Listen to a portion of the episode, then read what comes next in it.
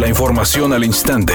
Grupo Radio Alegría presenta ABC Noticias. Información que transforma.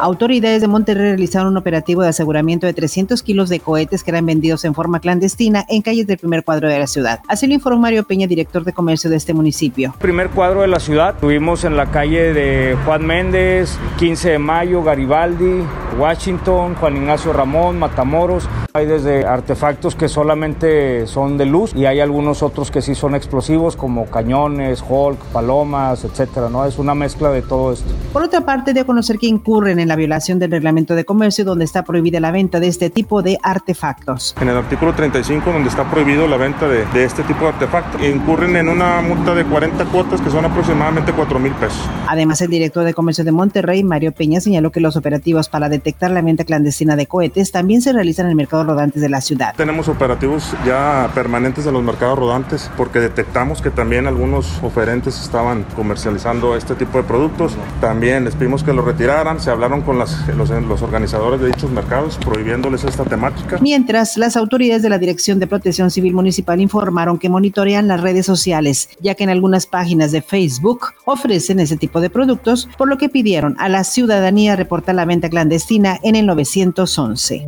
El subsecretario de Prevención y Promoción de la Salud, Hugo López Gatel, dio a conocer que a inicios del siguiente año comenzará la vacunación de refuerzo contra COVID-19 para maestros, mencionando que en el país se ha registrado una reducción en los casos positivos, al igual que las hospitalizaciones por esta enfermedad. Además, adelantó que una posible cuarta ola podría hacerse presente debido a la variante Omicron, situación como la que se registra en Estados Unidos y países europeos.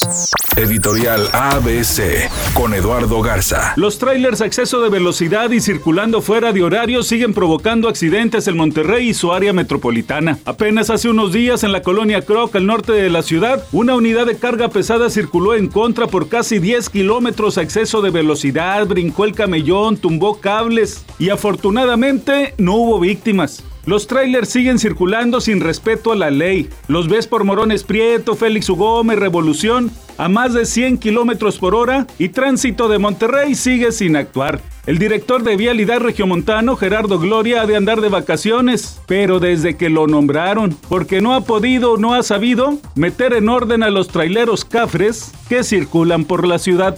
ABC Deportes informa. Hoy muchas de las noticias que usted escuchará no son verdad. Acuérdese que es 28 de diciembre. Así que hoy seguramente le van a tirar 4 o 5 escopetazos con nombres impresionantes para rayados, para tigres de nuevas contrataciones. Ya será que viene Balotelli al equipo de los rayados del Monterrey. Ya será que viene, no sé, la gran figura para el equipo de tigres. Acuérdese, el 28 de diciembre, Día de los Santos Inocentes.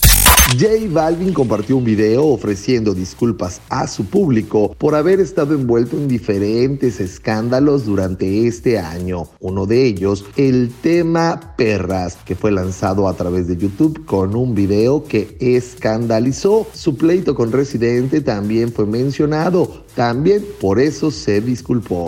Es una tarde con escasa nubosidad. Se espera una temperatura mínima que oscilará en los 20 grados. Para mañana miércoles se pronostica un día con cielo parcialmente nublado. Una temperatura máxima de 32 grados, una mínima de 16. La actual en el centro de Monterrey, 28 grados. ABC Noticias. Información que transforma.